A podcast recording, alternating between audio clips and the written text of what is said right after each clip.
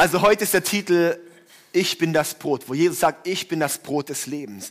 Und ich möchte dich da einfach ein paar, paar verschiedene Dinge reinnehmen, weil zum einen, vielleicht kannst du dich erinnern an die Geschichte, wo Gott Mose im brennenden Dornbusch begegnet. Vielleicht hast du schon mal gehört, Mose, der war, sein, sozusagen Volk Israel war in Ägypten in Sklaverei und, und Gott begegnet Mose im brennenden Dornbusch. Und dann ist das quasi der Auftrag, wo, wo Gott dann Mose den Auftrag gibt, hey, jetzt führ mein Volk da aus diesem Land raus. Und er sagt, ja, was soll ich sagen, wer mich geschickt hat? So, wie heißt du eigentlich Gott? Gute Frage eigentlich auch. Ja, Gott, wie heißt du eigentlich so? Und dort sagt Gott dann, ich bin. Ich bin oder ich bin der ich bin. Jahwe, J-H-W-H. Und dieser Name, quasi, das ist Gott und dieses Ich Bin ist viel, viel tiefer. Da habe ich letztes Jahr mal eine ganze Predigt drüber gehalten, über dieses Ich Bin, über dieses Jahwe. Und das ist so unglaublich kraftvoll. Das heißt, das ist, das ist der Name Gottes. Und das Spannende ist, wir müssen sehen, der Kontext, wo auch Jesus drin ist, war im Judentum. Und dort haben die Leute ganz genau gewusst, ich bin, heißt, es ist Gott. Und wo Jesus gesagt hat, ich bin, das Brot des Lebens. Hast bei den Leuten schon gebimmelt, bim, bim, bim, bim, bim. Was? Der sagt, er ist Gott? Weil es war ein Bezug auf dieses Jahwe. Das war ein Bezug auf dieses Ich bin Gott und ich bin das Brot des Lebens. Das heißt, es ist schon mal eine Sache, die unglaublich wichtig ist in der ganzen Hashtag Jesus. Jesus ist Gott. Als Mensch. Das ist ganz arg wichtig, ja. Wenn Jesus nicht Gott ist, dann kann er nicht für unsere Sünden gestorben sein. Weil es nur von Gott die Rechtfertigung kommen kann. Darum muss Gott selbst es sein. Ja? Und das heißt, schon mal, das kannst du dir schon mal ein bisschen merken. Und dann ein weiterer Gedanke ist vielleicht, und dann komme ich eigentlich zu meinen, zu meinen Hauptpunkten, ist Brot in der Zeit damals. Vielleicht kennst du das auch, also, also ich gehe gern Pizza essen, oder? Und wenn ich Pizza esse, dann bestelle ich meistens vorher noch einen Salat. Fürs Gewissen. Darum ist ein Döner sehr gut, weil das alles in einem. Ja? Aber wenn ich mir einen Salat bestelle, zum Beispiel, ja, dann, dann bin ich im Restaurant, dann einen Salat und dann stelle ich noch so eine Schüssel nebendran mit Brot drin. Ja, so ein Brot, da denkst du, oh cool, da bist du noch in die Soße getrunken. Brot ist eine Beilage. ja? In der damaligen Zeit, wo das geschrieben wurde, war Brot die Hauptspeise. Das heißt, wenn auch Jesus sagt, ich bin das Brot des Lebens, heißt es, ich soll deine Hauptspeise sein. Das heißt, Gott ist keine Beilage in seinem Leben, in deinem Leben, sondern er soll die Hauptspeise sein. Ich glaube, ganz häufig, genau wie in unserer Zeit, wo das Brot auch nur eine Nebenspeise ist, eine Beilage ist, ein bisschen nehme ich es oder nehme ich es nicht, oh, oder sogar Diät, mh, hm, da esse ich kein Brot, oder? Also, ähm, ich glaube, wir sind ganz häufig auf dieser, ähm, dieser ähm, äh, Kohlenhydrate-Diät, oder? Wo wir nicht mal Brot essen. Geistlich gesehen, dass wir eigentlich diesen Gott eigentlich komplett aus unserem Leben rauslassen dass Gott eigentlich eine Beilage ist. Du bist vielleicht Christ, du gehst vielleicht in die Kirche, du, du, du machst vielleicht alle möglichen Dinge, wo du denkst, es macht ein Christ und vergisst dabei Jesus. Oder vielleicht bist du hier und hast gar nichts mit Glaube oder irgendwas zu tun, dann möchte ich dir sagen, hey, Gott möchte deine Hauptspeise sein. Es ist Hauptnahrungsmittel, das du brauchst in deinem Leben. Und da möchte ich jetzt mal reinschauen. Und zwar in diesen ganzen Bibeltext, den wir jetzt hatten, der war sehr lang. Und da geht es eigentlich um, um verschiedene Arten vom Brot werden dort erwähnt. Und zwar müssen wir den Kontext sehen. Es war dort zuerst direkt am Anfang, wo, wo, wo es dann auch eben heißt, wir müssen da auch wieder, wenn man die Bibel liest, lies immer, was vorher steht und lies, was nachher steht. Ganz arg wichtig. Ja, lese immer, was vorher ist, was nachher ist. Und zum Beispiel, ich habe jetzt diesen ganzen Text gelesen und ein bisschen so ein Kapitel vorher, Kapitel nachher. Und das Johannes-Evangelium kennt man ja eh. Ähm, und da habe ich mal angefangen, wenn ich jetzt predige über Brot, ich teach euch ein bisschen noch so zum Bibelthema oder so von letzter Serie, dann habe ich einfach angefangen, alles, was mit Brot zu tun hat, so wie so eine Wolke einzukringeln. Alles, was irgendwie mit Brot zu tun hat. Und dann merkst du, aha, kurz vorher, genau die Stelle vorher eigentlich, ist die Speisung der 5000. Ah, ist da vielleicht irgendwie ein Bezug dazu? Gott macht da natürlich einen Bezug dazu, ja? Und dann ergibt es nochmal ganz viel Sinn, was es eigentlich ist. Hm. Dann die Stelle Manna einzustreichen, merken, oh, das hängt ja auch irgendwie mit Brot zusammen. Und dann, ich bin das Brot und sowas, ja? Und da ist das ganze Ding voll mit Wölkchen. Das ist super. Und so kannst du dann die Bibel verstehen. So kannst du selber dir etwas erarbeiten. Und ich muss auch sagen, ich war jetzt echt zwei Wochen eigentlich krank und ich habe gedacht, ja, da habe ich ja viel Zeit. Mein Hirn hat null funktioniert. Das heißt, ich kannte erst gestern mich überhaupt mal ein bisschen auf die Predigt vorbereiten, weil ich gestern mal wieder funktioniert habe. Das heißt, es äh, ist jetzt, ist jetzt sage ich mal, nicht viel Arbeit, sich sowas, sowas zu verarbeiten und sowas sich aus der Bibel zu ziehen. Was ich heute mache, ist im Endeffekt die Bibel zu nehmen und zu schauen, was steht da drin und vielleicht euch ein bisschen nochmal zu erklären, dass du es selber mitnimmst und selber das auch erkennst. Ja? Okay, also, da geht es ums Erste, ist sozusagen dieses, die Speisung der 5000 und dann Vers 26, jetzt möchte ich ein paar Verse lesen, ähm, in, in Johannes Kapitel 6, Vers 26. Jesus erwiderte, und da kamen eben dann die Leute dann zu ihm, da ist noch kurz zwischendrin so dieses Wunder, wo Jesus noch auf dem Wasser geht und sowas, weil irgendwie das Boot nicht da war, sagt er, oh, dann muss ich halt irgendwie auf die andere Seite vom See rüber, laufe ich da drüber und äh, außenrum laufen ist ein bisschen lang und dann ist er äh, wieder in, in Kapernaum, oder? Und dann ähm, hier Johannes 6, Vers 26 und Jesus erwiderte, da kamen dann nämlich dann die Leute zu ihm. Ich sage euch, ihr wollt bei mir sein, weil ich euch satt gemacht habe und nicht, weil ihr das Wunder gesehen habt. Ihr solltet euch um vergängliche Dinge wie Nahrung nicht solche Sorgen machen. Sucht stattdessen, was euch in das ewige Leben führt, das der Menschensohn euch schenken kann. Und jetzt mein erster Punkt. Und zwar mein erster Punkt ist hier das echte Brot, oder? Ich möchte es hier mal so zeigen, so das echte Brot. Ja, ich habe hier verschiedene Brotsorten und äh, die verschiedenen Brotsorten, die im Text sind, die möchte ich uns heute erklären. Echtes Brot ist richtig gutes, gehaltvolles Brot. Ja, ja also ähm, das Brot, das ist das natürliche Brot. Und das ist da wirklich auch das natürliche Brot gemeint. Und das ist die Sache, sage ich mal, das möchte ich jetzt mal beziehen, so auf dich, auf dein, auf dein Leben, auf dein Leben auch mit Gott, wo es im Endeffekt darum hier geht, hey, die Menschen kommen zu Jesus, weil sie die natürlichen Bedürfnisse wollen. Sie sehen, oh, der hat vorher aus, aus fünf Broten und zwei Fischen 15.000 Menschen ernährt. 5.000 Männer, man schätzt dann ungefähr sind es 15.000 Menschen gewesen. Ja? Okay, Ziemlich cooles Wunder. Und die kommen dann zu Jesus und sagen, hey Jesus, hast du uns noch ein bisschen Brot übrig? So in der Art. Kannst du dir das vorstellen? Ja, so dieses, ich brauche ein bisschen Brot.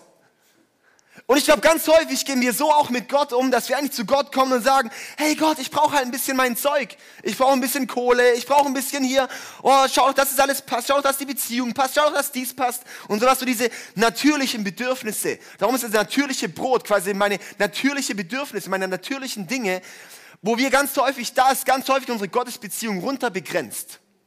Und wo Jesus eigentlich sagt, hey, kümmere dich nicht so viel um diese natürlichen Dinge, nicht so viel um die Nahrung, Mach dir da doch nicht so viel Sorgen drum.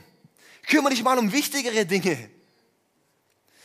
Und das ist für mich auch so eine krasse Botschaft dort, wo ich sage, hey Mann, lass uns doch echt von diesem Toastbrot-Glauben wegkommen. Oder so dieses, oh Gott, gib mir doch ein bisschen labbriges, babbliges irgendwas. Das macht mich aber nicht satt.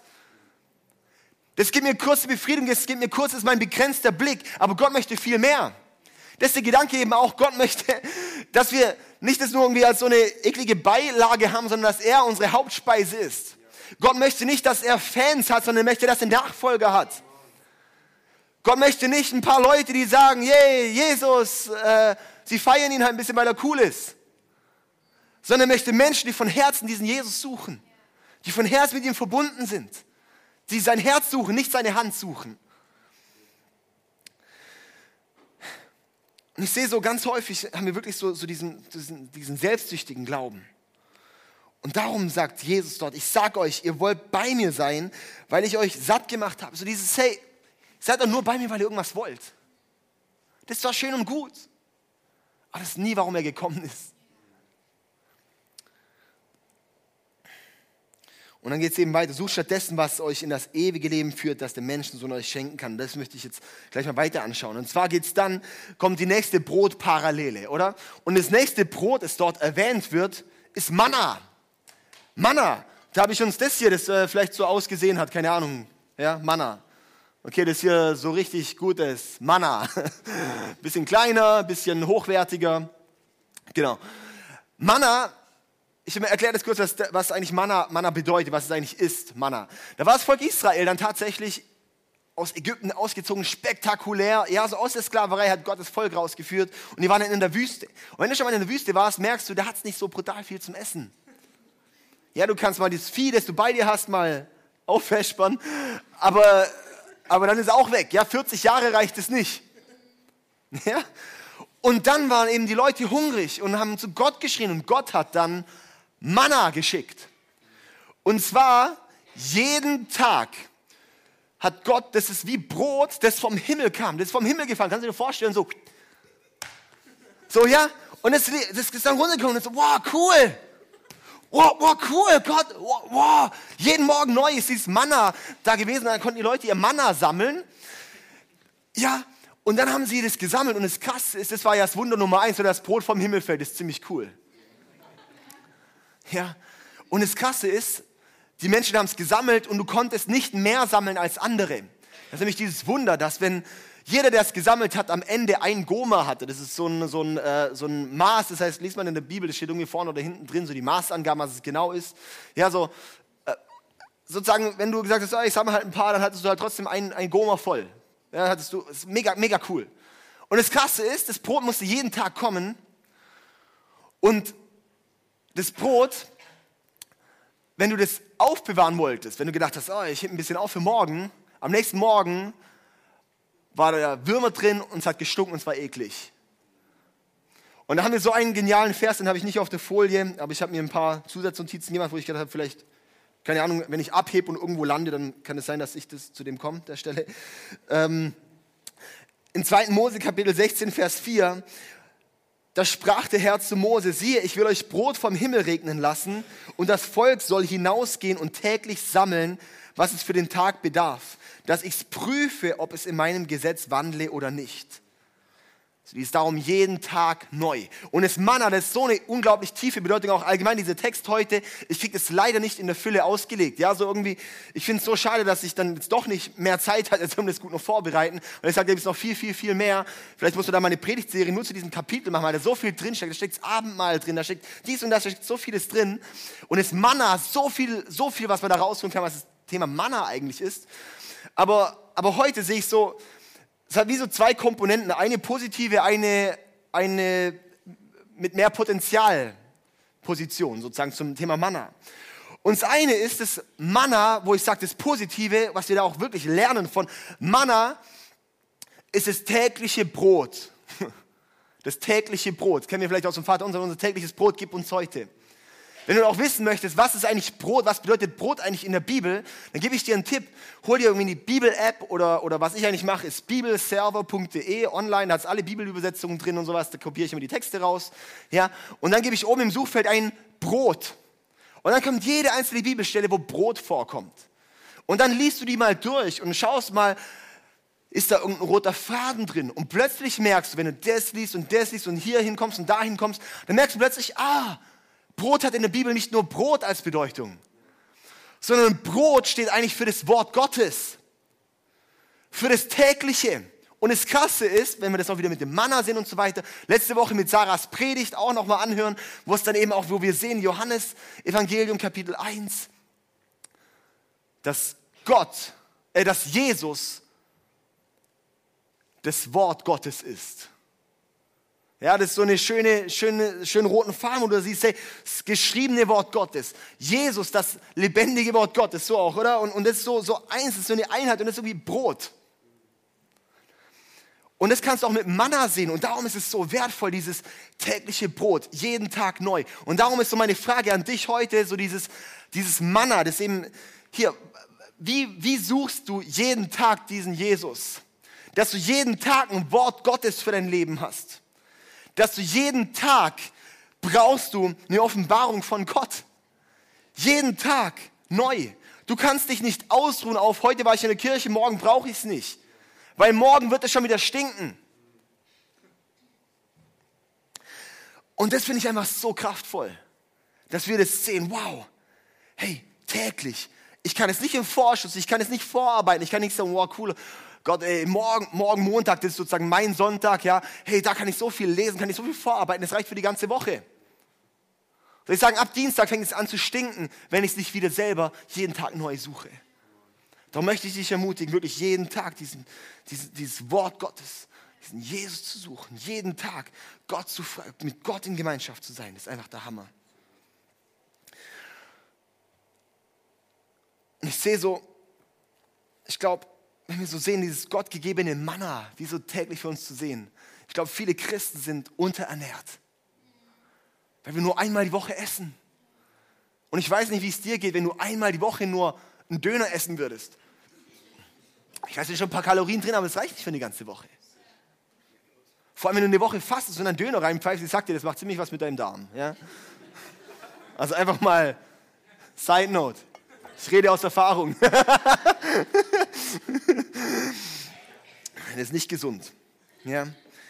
Hey, als Beispiel, wenn ich dir jetzt so sagen würde, ich habe ich hab einen Löwe zu Hause.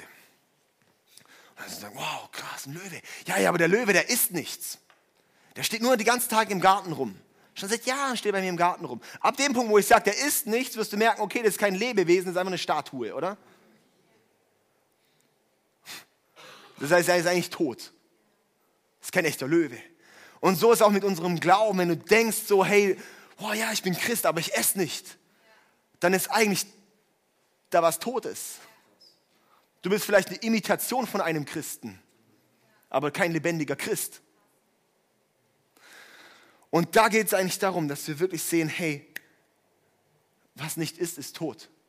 Und darum esse ich jeden Tag neu. Ja? Das Manna, das tägliche Brot. Und es ist ziemlich stark, diese Bedeutung hier. Jetzt kommen wir auf die andere Seite. So dieses, wo ich sage, okay, ist Manna, aber wir sehen hier sozusagen die, die Leute, die zu Jesus kommen, die erwähnen das Manna als, boah, ja, Mose, Mose hat doch den, dem Volk Manna gegeben. Ja, so, das kam so vom Himmel, das Manna und die hatten jeden Tag das. Jesus macht du doch auch ein Wunder. Und das Krasse ist, wo Jesus im Endeffekt Manna ein bisschen, hey, Manna ist schön und gut, ja, aber es gibt was viel Kraftvolleres, es gibt was viel Krasseres. Oder? Und das finde ich so cool, das zu sehen, dass Jesus eigentlich damit sagt, hey, das Manna war cool. So das Alte Testament ist vielleicht auch wieder was, Klammer auf, so das ganze Alte Testament zielt immer irgendwie auf Jesus hin. Zielt immer irgendwie auf Jesus hin. Ich habe mal ein Buch gelesen von einem, von einem ähm, messianischen äh, Rabbi, ja, so der Jesus gläubig ist, aber Jude ist und da sehr gelehrt ist. Und er hat mal irgendwie ein Buch geschrieben über die ganzen Stellen aus dem Alten Testament, die auch im Judentum eigentlich auf den Messias bezogen werden. Nur die Juden eigentlich nicht erkennen, dass es Jesus ist und die heute noch drauf warten und nicht erkannt haben, dass eigentlich schon 3000 Stellen oder sowas auf ihn zutreffen. Und es ist einfach so krass, das ganze Alte Testament zielt darauf hin, wie das Manna auch, wo Jesus auch sagt, ja, das Brot, das vom Himmel kam. Hallo, das war im Alten Testament, das war eine Bedeutung vielmehr, dass ich vom Himmel kam und jetzt für euch da bin. Das heißt, Jesus sagt, es gibt noch mehr. Das Manna ist schön gut, aber es gibt noch viel mehr. Und ich möchte diesen, diese paar Verse nochmal vorlesen ähm, Vers, Johannes 6, Vers, Vers 30, sie entgegneten, wenn du willst, dass wir an dich glauben, dann zeige uns ein Wunder. Was wirst du für uns tun? So sehen wir doch auch auf mit Gott. Gott, wenn du willst, dass ich an dich glaube, dann tu jetzt mal ein Wunder, oder? So, immerhin haben unsere Vorfahren auf ihrer Wüstenwanderung Manna gegessen, Jesus. Hä? Da hast du jetzt ganz schön mal, Gott, Jesus, zeig mal, ja? In der Schrift heißt es, Mose gab ihnen Brot vom Himmel zu essen. Jesus sagte, ich versichere euch nicht, Mose hat euch das Brot vom Himmel gegeben, sondern mein Vater gibt euch das wahre Brot vom Himmel. Ha. Jesus sagt nicht, Mose hat euch das Brot vom Himmel gegeben, sondern mein Vater. Und das ist nochmal ein Klammer Aufpunkt, was mir eingedenkt ist da, ja. Mose hat euch das Brot, Mose gab ihnen das Brot vom Himmel, sagen die. Und Jesus sagt nicht, Mose gab es ihnen, sondern Gott. Und das ist wieder was, wo ich so gemerkt habe, ich glaube, ganz häufig beziehen wir so, so, so, wow, hey, der Prediger oder das Buch oder das, das oder das, wo da hat Gott so zu mir gesprochen. Oder da hat, der hat so zu mir gesprochen, das hat mich so bewegt. Und ich sage, nee, das ist nicht der Prediger, das ist nicht das Buch, das ist nicht das, sondern es ist Gott, der spricht. Und Menschen oder Bücher oder sonst irgendwas sind nur Vehicles, sind nur Transportmittel. Darum ist es so wichtig, dass wir nicht in irgendeinen Personenkult fallen oder in irgendeinen, wow, der oder hier Todd White oder hier dies oder das. Oder so. Ich sage das wirklich, ich sage scheißegal wer. Gott kann sogar durch einen Esel sprechen, sehen wir in der Bibel. Ja? Und ist wahrscheinlich der beste Prediger ever. Ja? Hey, und es ist wirklich nicht Mose gab das Brot, sondern Gott gab das Brot. Das will nicht sagen, wow, hey, die Predigt David, hey, wow, wow. Ich finde es natürlich schön, Ermutigung zu haben. Ja, das ist wichtig auch, so Ermutigung zu bekommen. Aber es geht nicht um den Menschen, sondern es geht immer, Gott spricht. Und darum ist es eben auch, wenn wir Gott suchen, wenn wir Gottes Wort lesen, dann spricht er zu dir. Darum ist es so wichtig, dass wir selber Gottes Wort suchen. Darum sage ich auch, für mich ist Predigen nicht, ich gebe dir nicht die Nahrung, Ich möchte dir nur erklären, wie du isst. Das ist der Unterschied. Wenn du in die Kirche gehst und sagst, da kriege ich meine Nahrung, sag ich, dann wirst du ziemlich bald verhungern. Ich sag dir nur, wie du essen kannst. Kirche ist der Ort, wo du lernst zu essen. Und wenn du nur alle drei Wochen kommst, dann wirst du als Sau langsam lernen zu essen. Wenn du in keine Small Group bist, wirst du wahrscheinlich nie richtig lernen zu essen. Ich sag's wirklich, wie es ist. Nur weil du plötzlich dein Leben mit Jesus gegeben hast und mit ihm lebst und sowas, woher sollst du plötzlich wissen, wie du, wie du Bibel liest? Woher sollst du plötzlich wissen, wie du betest? Woher sollst du plötzlich wissen, wie du diese Schritte gehst? Das musst du doch irgendwo lernen. Hey, wir lesen in der Bibel, du bist neu geboren, du bist ein neuer Mensch. Als neues Mensch, neuer Mensch musst du alles neu lernen. Als Christ musst du alles neu lernen von Anfang an. Wenn du Christ wurdest und nicht alles neu gelernt hast, dann bist du noch ein Baby. Und der Punkt, der ist so deep und ich glaube, der ist noch nicht angekommen. Wenn wir denken, ich bin, du, das kann sein, du bist 20 Jahre Christ, aber hast nie deine Denkmuster oder dein Lebensmuster neu gelernt, dann bist du eigentlich vielleicht 20 Jahre Christ, aber immer noch ein Baby. Und das ist ein Punkt, der, der ist mir, der, der bewegt mich zurzeit unglaublich viel. Weil ich immer so gedacht habe, hey, so diese Dinge, so wenn ich, wenn ich, wenn ich so liebe, oh, so Zeit mit Gott zu haben, weil es mir was gibt. Wenn ich sage, boah, ich bin hier im Worship und ich, ich bete Gott an und ich liebe es einfach, weil es sich so gut anfühlt. Ich kann stundenlang beten, wenn ich merke, Gott tut da was. Ich kann sogar fasten, wenn ich merke, es ist irgendwie schön und stark. Ich lese in der Bibel und merke, wow, da passiert was. Wenn ich an diesem Punkt bin, bin ich noch ein Babychrist. Wenn du Zeit mit Gott verbringst oder wenn du Gott suchst, weil es dir etwas gibt, bist du noch ein Babychrist. Und sobald du nichts mehr bekommst, sobald du dich mal denkst, jetzt bist du, jetzt bist du gerade, jetzt kommt gerade nichts mehr zurück, dann bist du frustriert. Ich sehe es beim Joas als Baby, oder? Der Joas, wenn, wenn er geschillt wird, so, hey, an der Brust, uh, alles glücklich, ja. Du ziehst ihn weg, ja. Dann fängt er an zu schreien, nee. Wieder ran, weg, ja, so. Hey, so sind wir doch als Christen. Und wenn dieser Mechanismus bei dir ist, wenn nichts mehr kommt, du anfängst zu heulen, bist du noch ein Babychrist. Mann, kann man da was übers Manna sagen? Hey, mein lieber Schwan.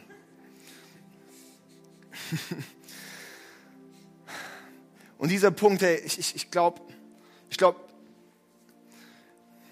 wir müssen diese Zeiten, wo sich Gott fern anfühlt, wo ich denke, jetzt gibt es gerade nichts mehr, die muss ich aushalten und mit Gott treu weiterlaufen. Und das ist oft der Punkt, wo ich in Gehorsam wachse. Dass ich plötzlich erkenne, Dinge sind wichtig, auch wenn ich keinen Bock drauf habe und mache es trotzdem. Das sind die Punkte, die bringen dich zum Wachstum. Das sind die Punkte, die bringen dich weiter. So diese, diese, diese, wie so dunkle Zeiten, diese Talzeiten sind die wichtigsten für unser Wachstum. Das Volk Israel ab dem Moment, wo sie dann eigentlich in das verheißene Land nach 40 Jahren einziehen konnten, ab dem Tag hat Manna aufgehört. Und da hat Gott gesagt, jetzt werdet ein Volk. Jetzt werdet reif. Jetzt wächst. Und die mussten erstmal lernen zu jagen, zu alles mögliche, weil sind immer Brot und Vögel vom Himmel gefallen. Ja. Ist cool. Aber es ist Zeit, erwachsen zu werden. Und ich glaube, bei uns als Church ist es Zeit, erwachsen zu werden. Nee, nicht nur, nee, wenigstens mal ein Kind zu werden. Nicht nur ein Baby zu sein, sondern ein Kind zu werden.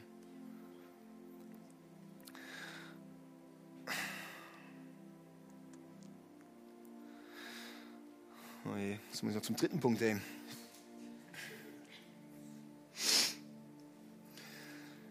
Das Manna. Lass uns diesen, dieses Brot wirklich so sehen, als welches was. Und dieses Brot hier, ja, das ist so, so wirklich schon auch so die übernatürliche Nahrung, wo du auch so merkst, hey, Gott, Gott tut Wunder, Gott tut. Ja, so da, da, da passiert was. Aber Jesus sagt, hey, das ist schön und gut, aber ich bin eigentlich das wahre Brot. Und da kommen wir zum dritten Punkt. Ja, das wahre Brot. Und das ist hier echtes, richtiges Vollkornbrot. Ja. Schwarzbrot, Gold. Nur ich finde es witzig, aber egal, ja. Ich finde es immer noch witzig. Also, Jesus ist sozusagen der, der dritte Punkt, oder? Jesus, die, das erfüllende Brot. Hatte ich einen zweiten Punkt eigentlich genannt? Ja? Super, genau. Jesus, das erfüllende Brot. Hm. Johannes 6, Vers 32 steht, Jesus sagte, ich versichere euch, nicht Mose hat euch das Brot vom Himmel gegeben, sondern mein Vater gibt euch das wahre Brot vom Himmel. Das Brot, das Gott gibt, ist der, der vom Himmel herabkommt und der Welt das Leben gibt. Herr, sagten sie, gib uns dieses Brot an jedem Tag unseres Lebens. Jesus erwiderte, ich bin das Brot des Lebens. Wer zu mir kommt, wird nie wieder hungern. Wer an mich glaubt, wird nie wieder Durst haben. Wow, so gut. Und an dem Punkt, da sagen alle Christen, Amen. Ich habe Jesus in meinem Leben.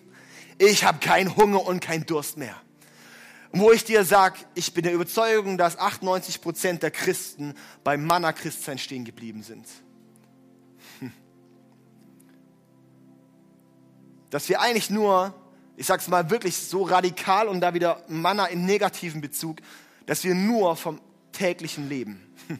Dass wir mal von hoch zu tief leben. Mal hier ein bisschen, mal da ein bisschen. Dass ich mal erlebe, wow, ja, hey doch, ich bin mal gesättigt, aber dann auch wieder nicht mehr.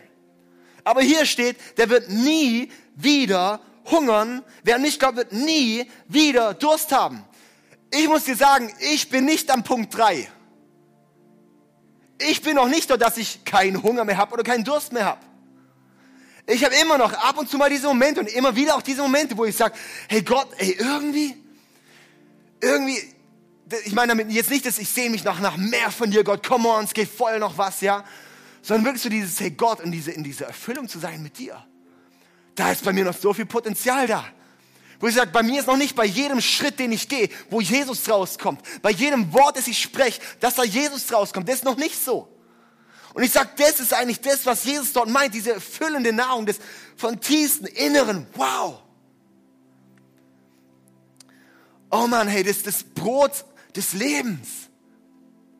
Das Brot, das mich, dass ich nie mehr, dass ich nie mehr Hunger, dass ich, und ich sage, hey, das braucht von mir einfach in so eine Fülle da reinzuwachsen, immer mehr Fülle von diesem Jesus reinzuwachsen. Was, oh, was er da für mich hat. Und ich bin so gespannt, weil ich gerade merke, Gott ist da in so einem krassen Prozess. Gerade wie durch so, eine, so ein Tal gegangen, wo ich merke, boah, da ist gerade so viel Licht, wo ich gerade merke. Und da kommt ein neues Level, und wo ich mich so freue, was jetzt gerade kommt. Und weil ich weiß, ich werde zurückschauen und sagen, Gott sei Dank bin ich durch diese Dunkelheit gegangen. Gott sei Dank war es mal ein bisschen das Licht aus, dass ich wieder schätze, was das Licht ist.